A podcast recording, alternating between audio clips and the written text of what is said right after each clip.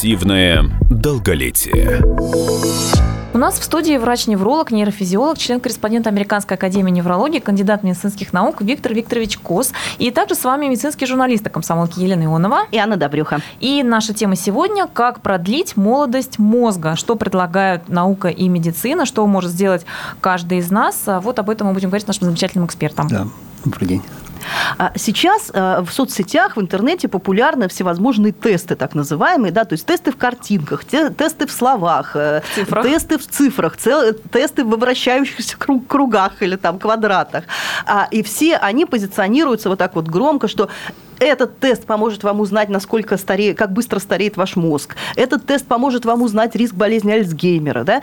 То есть насколько вообще состоятельны такие тесты, и можно ли самому человеку определить, так сказать, уровень старения своего мозга головного? Если мы э, будем исходить из практики, потому что э, в основном практикующие врачи все нацелены на, на то, чтобы помочь человеку сразу же, ну, относительно сразу, да, и поставить диагноз и написать какие-то рекомендации, то мы понимаем, что все тесты психологические, они в поликлиниках или там на, скажем так, на, а, на приеме у невролога, в частности, кто ставит такие диагнозы и кто дает рекомендации, они практически не применяются. Они применяются уже при э, таких условиях, когда невролог отправляет к психиатру, и, и нужно подтверждение его предварительного диагноза в плане психиатрии или болезни Альцгеймера, или нарушения э, поведения, или каких-то психиатрических больше, так скажем, диагнозов, да, э, которые может касаться сосудов, старения сосудов, атеросклероза или там болезнь Альцгеймера, неважно, там много может быть причин э, поражения клеток коры головного мозга, которые отвечают за сознание, поведение, когнитивные функции, мышление и так далее. Поэтому э, мы, неврологи, обычно эти тесты не применяем в условиях ну, обычной практики по той причине, что у нас есть свои методы дифференциальной диагностики или предварительной, ну, предварительной диагностики, которая заключается в опросе, осмотре и там, ну, ну, выявлении неврологических дефицитов или рефлексов, которые мы видим. Конечно же, каждый невролог или там, терапевт грамотный, он может увидеть нарушение э, когнитивных функций в разговоре с пациентом, и э, даже по той причине, что уже у доктора складывается алгоритм э, беседы с пациентом, если этот э, алгоритм беседы выходит за рамки практикующих установленных норм, которые невролог привык каждый день да, общаться, то, конечно же, мы тогда прибегаем к психиатрам, а психиатры уже к клиническим психологам, которые вот уже тогда проводят эти тесты. Подвожу итог, что неврологам достаточно, или там, ну, э, терапевтам достаточно э, просто посмотреть на пациента, пообщаться с ним 5-10 минут и проверить рефлексы неврологические и как провести какие-то физиологические тесты для того, чтобы определить, насколько он психиатрически состоятелен, состоятелен да? или не состоятелен, да, или, в общем-то, от, от какое наклонение есть от нормы. Поэтому этими тестами мы, как правило, не работаем, но они действительно есть. И опять же, я уже недавно э, говорил, что общаясь с психиатрами, с клиническими психологами, э, все это относительно, потому что каждый может этот э, тот или иной тест интерпретировать по-своему. Потому что если мы берем компьютер или искусственный интеллект, он будет всех под одну гребеночку грести. Если мы берем психологов, то каждый психолог имеет свою философию, свой подход, свои школы, и, к сожалению, да. это будет отличаться. Не говоря уже о том, что если человек пытается сам себя оценить, да, вот тут он как раз интерпретировать да, то, что в интернете происходит, угодно, да. да, то есть как нас, ну как как нас обманывает наш мозг, это уже другая тема, да. Вот, но тем не менее, то есть такие тесты их нельзя считать, наверное, именно состоятельными, как руководством к действию, да. да. То есть это все-таки больше да. здесь много такого игрового и оценочного момента. Да, я думаю, что это как может быть мотивирующие э, моменты для того, чтобы вообще обратиться к врачу или э, обратиться, ну, посмотреть ну, со стороны на свое да. здоровье. Ну, наиболее часто, вот в последнее время, не знаю, там, может быть, из десятилетия в десятилетие все меняется, но в последнее время очень часто э, первые тревожные звоночки – это вестибулярные нарушения.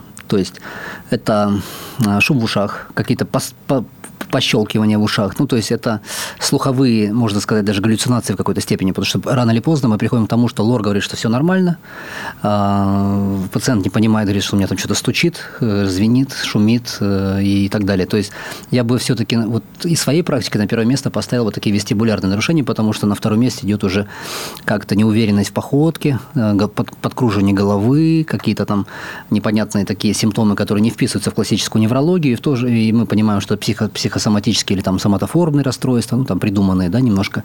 Но в то же время это есть признаки нарушения мозгового кровообращения по вертебробазилярным артериям. Э, то есть это э, снижение мозгового кровотока по затылочным э, долям мозга, да.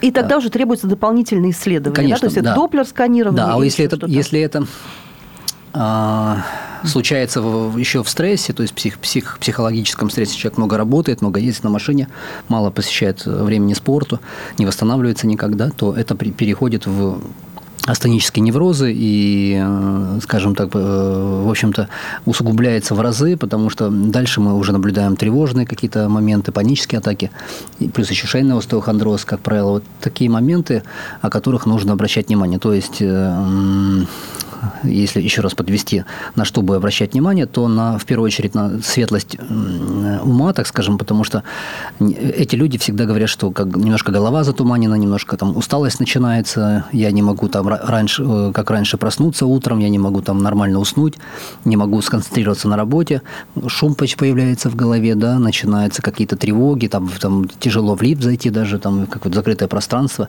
там, в метро спуститься и так далее. И начинаю по цепочке все это раскручивается уже. Вот, собственно. Недавно появилась новость, что якобы сонливость в течение дня может сигналить о повышенном риске развития слабоумия и так далее. Там, конечно, вопрос встает о причинно-следственной связи, действительно ли это сонливость, или у человека уже нарушение из-за этого у него сонливость. Но, в принципе, вот на ваш взгляд, как практикующего врача-невролога и как исследователя ну, в течение дня, что это такое? Да, это, как правило, часто, если раньше и не было. Потому что а, бывают люди, которые э, была сонливость всегда, э, ну, редко, конечно, но у кого наступает сонливость, то как раз нужно думать о гипоксии. А о гипоксии мозга. И либо шейный отдел позвоночника, либо атеросклероз, либо да. спазм сосудов, и здесь хронический еще, что стресс. Касается много работающих. Либо гемоглобин понижается, да, система крови. Ну, многие, либо сгущается кровь и так далее. Ну, это тоже питание. Потому что все системы связаны между собой. Желудочно-кишечный тракт, почечная система, мочеполовая система, да, это все может влиять на сонливость. Советы, упражнения, что мы можем коротко сказать для поддержания тонуса, работоспособности мозга, помимо хорошего сна, которым пытаемся, помимо спорта, какие-то еще питания. Да. А что с питанием для мозга? Ну, балансированное питание должно быть, да. То есть, получается, для того, чтобы мозг получал э, э, микроэлементы, аминокислоты, витамины, ну, минералы те же, да, он должен откуда-то их потреблять. Он Кстати, вот скажите, пожалуйста, сейчас же, ну, большинство, многие люди сидят на диетах. Просто назовите какие-то самые вредные, на ваш взгляд, системы питания, которые вредят, э, нарушают обмен веществ, вредят мозгу. Из таких популярных, да? Ну, я, я не слежу, честно говоря, за диетами, но думаю, что вот из тех пациентов и даже там известных людей, которые у меня были, что это ну, какие-то крайности, например, да, есть белковые диеты, есть э, растительные диеты. Монодиеты их Да, монодиеты, там есть э, голодание даже иногда. И, э, как правило, ты смотришь, что эти люди никогда не обследуются перед тем, как прийти к той или иной диете, и нету никакого обоснования физиологического для того, чтобы назначить ту или иную диету. И, опять же, диета относительно все, потому что я, когда, еще раз говорю, ко мне приходят пациенты, я всегда, если вижу, что нужно нормализовать аминочес, отправляю их в институт питания, потому что там есть целый отдел диетологии, где они вот разбирают все системы и органы, эндокринологию, обмен веществ и так далее, и дальше рекомендуют ту или иную диету согласно э, тем спецификам и особенностям организма, которому свойственно ну, именно этому, этому человеку. Ой, а поясните, пожалуйста, если человек увлекается голоданием, либо большими перерывами в пище, это вот прерывистое голодание, интервальное, так называемое, что с мозгом происходит, когда очень долго не ест человек? А, ну, э, вот если это проводить корреляцию с, э, с, с постами, да, которые, вот, например, ну, верующие люди проводят, то Э, в этом ничего плохого нет, потому что сам мозг, он как бы настраивается на то, что это нужно сделать, да, и все системы органы подчиняются ему. Но а если... поста все-таки едят, а тут прям перерыв, вообще ничего не едят. Ну, я имел в виду, что между постами бывают перерывы тоже. Да, там, ну, бывают жесткие дни да, жесткие, там, скажем, и, да. Ну, я как бы относительно все это. А что касается вот таких жестких э, голоданий э, по системам, там, Ну, Брега, Брег, самый поле, Ну, да, да, даже да. там Малахов был такой, да, он пропагандировал вместе с Брегом, там тогда еще вот эти все диеты. Но я думаю, что, опять же, без эм, физиологического подхода, без обследования, без э, учитывания особенностей организма и слабых мест, переходить к ним не стоит, потому что, к сожалению, как правило, на всех э, строгих вот этих перерывах или, как вы говорите, э, экспериментах, как правило, возникает обострение вот этих слабых мест. Или язвная боль желудка, или повышение сахара, или... А сам мозг пострадать может при этом? Практически нет, потому что очень мощная защита. Тут есть этот гемоэнцефалогический барьер, который защищает мозг от всех всех э, повреждений и внутренних, и внешних, и психологических в том числе. Ну, на этом мы завершаем сегодняшнюю программу. С нами был врач-невролог, нейрофизиолог, член-корреспондент Американской академии неврологии, кандидат медицинских наук Виктор Викторович Кос. Спасибо.